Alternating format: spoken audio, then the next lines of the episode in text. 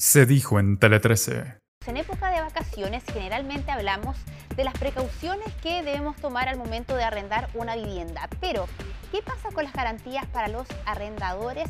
Lo vamos a preguntar a raíz de una denuncia hecha por quienes pusieron a disposición su casa a través de la plataforma Airbnb.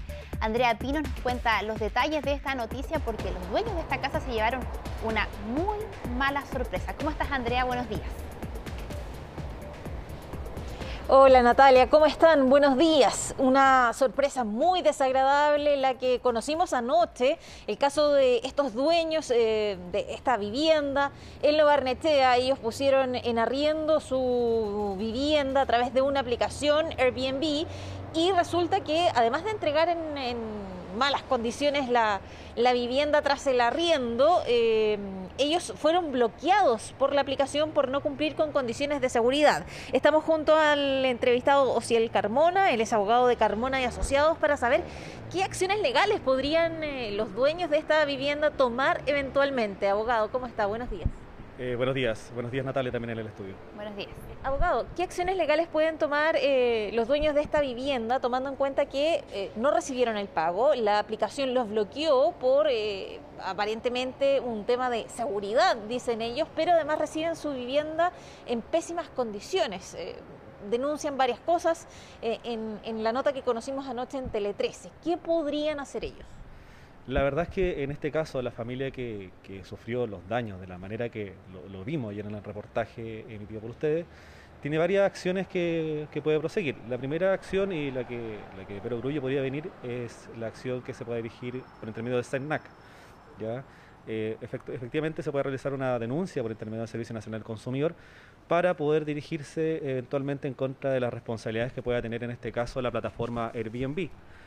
Eh, de todas maneras es súper difícil y engorroso tener un contacto actualmente con la plataforma, eh, toda vez que no tiene una oficina en Chile. Hay un número de teléfono, pero si de navegar un poco las redes sociales, uno se da cuenta de, que la forma más, más, fácil a veces de comunicarse es por plataformas de redes sociales, en este caso Twitter. Eh, Ahora, otras acciones que puedan deducir los dueños de esta propiedad son acciones de carácter civil indemnizatorio en contra de las personas que, cometieron los daños y, acciones también de carácter penal. Eh, se me ocurre delito de daño inclusive. Eh, ahora me comentan que la plataforma también no ha entregado información acerca de quiénes fueron las personas que rentaron esta propiedad, lo que hace bastante más difícil. Por eso lo principal es tratar de dirigirse a la empresa para que ésta facilite los datos de las personas. Entiendo también que las personas que rentaron la propiedad acusaron como que la propiedad se encontraba en esas malas condiciones al momento de rentarlas, lo que obviamente lo hicieron con anterioridad a la denuncia de la afectada y fueron eliminados de la plataforma para mal comportamiento. La plataforma evidentemente no, no buscó ninguna, ninguna interacción con los afectados y solamente tomó la determinación, lo que es bastante irregular a lo menos. Abogado, ¿falta regulación? ¿Cómo puede ocurrir? Eh, que una empresa finalmente bloquee y, de esta manera también haya una decisión unilateral afectando a uno de los usuarios. Eh, este tipo de industria no está regulada, es similar a lo que pasa con las plataformas eh, de Uber. Ya Airbnb no tiene una regulación expresa en Chile, no tiene actualmente nada más que obviamente sentencias que han pronunciado la Corte Suprema a propósito de afectaciones de derechos que, se provocan a propósito de la utilización de la plataforma. Pero, pero en sí, obviamente, hoy día el legislador va bastante más atrasado, regulando ciertas actividades eh, versus lo que se van creando, ciertas situaciones nuevas. Eh, la plataforma, de hecho, de, Uber, que a lo mejor lo, voy a mencionar, que es más conocida, eh, no ha encontrado regulación, pero sí hay proyectos de ley, eh, hay discusiones en trámite, pero vemos que de respecto a plataformas como tipo Airbnb eh, no hay ninguna comunicación.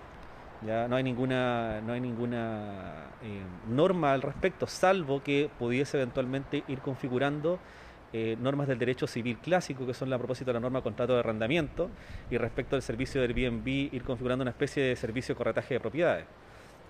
Lo que igual es bastante difuso porque Airbnb el, carácter que tiene es más de prestar servicios hoteleros y así se ha regulado en el mundo. Al menos la experiencia comparada, eh, la experiencia del caso español, eh, tiene regulación hoy día y, va a depender también de, depende de la comunidad autonómica en la que se encuentre. Y, ha sido bastante efectiva la regulación, porque las personas tienen que conseguir que quieren poner una propiedad en este tipo de rentas temporales, autorización del ayuntamiento, eh, tienen que contar con un permiso especial también de la comunidad a la que pertenecen si se trata de un edificio para poder realizar este tipo de actividades, toda vez que hay afectaciones en las áreas comunes también por este tipo de negocio. Abogado, hay una pregunta en el estudio, está Natalia López. Abogado, muy buenos días. Quisiera preguntarle a raíz de esto mismo por directamente la toma de propiedades. ¿Puede alguien, por ejemplo, a través de Airbnb o cualquier plataforma o simplemente sin ninguna plataforma llegar y tomarse la casa de otra persona? Hemos visto siempre en matinales o, la información que uno conoce día a día, que estos casos son más comunes de lo que quisiéramos. ¿Qué puede hacer una persona sabiendo lo que cuesta sacar a alguien de una propiedad, incluso cuando no es de, esa persona? Eh, Natalia, la verdad que es bastante complicado y, hasta terrible el tema, pero la persona como que actúe como anfitrión, que quiera, correr el riesgo de, tener una propiedad en este tipo de renta, eh, temporales, va a tener que establecer una especie más de filtro porque de todas formas el anfitrión se, se contacta con el, con el huésped y puede incluso eh, comenzar un diálogo por intermedio de la aplicación, a lo mejor pedir más antecedentes, porque efectivamente, y ha pasado en casos en el extranjero incluso, las personas llegan a la propiedad a propósito de la plataforma, buscan obviamente la propiedad exacta la que necesitan de acuerdo a sus necesidades, Em, el anfitrión se apersona con ellos, le entrega las llaves del lugar, le entrega el control remoto del estacionamiento, si se trata de un edificio o un lugar que tenga estacionamiento propio, y las personas se quedan. Y la verdad que de ahí eh, sacarlos eh, son las acciones judiciales que conocemos y que, pueden tardar eh, hoy día ocho meses, dos años, incluso para poder sacar a una persona que está viviendo ahí. Ya sea una acción de precario, una acción derivada de un, arrendamiento. Eh, la verdad que es bastante engorroso, por lo decirlo menos, y, trágico que no, se regule de ninguna forma, siendo que, a veces vemos que hay actividades que sí son reguladas o son prohibidas a priori sin, sin mayor información. Abogado, y en el caso que revisábamos, esta familia que se queda sin muchas opciones porque no tiene eh, claridad de quiénes estuvieron en, su casa, ¿qué pueden hacer en definitiva? Porque si, por ejemplo, eh, se configura el delito de daños, en este caso, no saben quién los, cometió. ¿Hacia, ¿Hacia quién tendría que ir dirigida una, acción legal?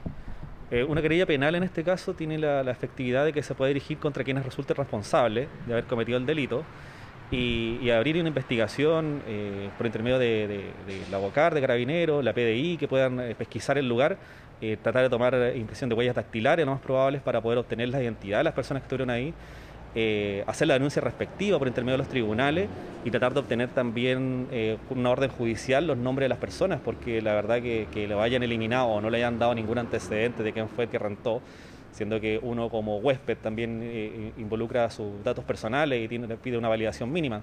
La verdad que por ahí podría encaminarse eh, acciones legales para poder determinar quiénes fueron las personas. Abogado, y, en este escenario, con todo lo que hemos eh, abordado, ¿es seguro usar este tipo de aplicaciones, al menos en el país, con la regulación que tenemos?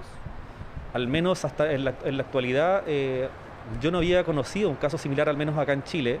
En experiencia comparada, sí, la verdad que, ocurre, ha ocurrido más veces. Uno puede buscar en internet y hay varios casos similares. Eh, pero, pero sí, eh, efectivamente, son, son pocos los casos y esto siempre va a ocurrir. Siempre va a haber un riesgo implícito en una actividad de, arrendar una propiedad. Inclusive en los casos del arrendo de propiedad más clásicos, donde tú vas a una corredora establecida, conoces a la persona y aún así te entregan los antecedentes y de todas maneras pueden quedarte debiendo renta, pueden hacerte daño en la propiedad.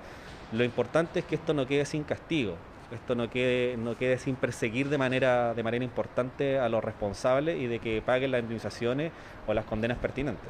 Bien, abogado, muchas gracias por el tiempo y la entrevista. El abogado Ociel Carmona, abogado de Carmona y asociados para conocer más a propósito de este caso que eh, ya pudimos ver anoche en Tele 13, una familia que en este minuto está de manos atadas, no saben muy bien qué hacer, no tienen los antecedentes de las personas que estuvieron en su casa. Además, esta plataforma Airbnb los bloqueó, así que tienen eh, algunas opciones, pero no tienen mucha claridad de qué es lo que va a ocurrir y por eso queríamos abordar este tema, seguro también otras personas que pudieron tener otro tipo de situaciones como esta y que tampoco tienen idea de qué pueden hacer ahora. Natalia. Qué lamentable e importante lo que decía el abogado, hacer el filtro en la medida de lo posible para saber a quién le arrendamos nuestra vivienda. Muchas gracias Andrea, gracias al abogado, buenos días.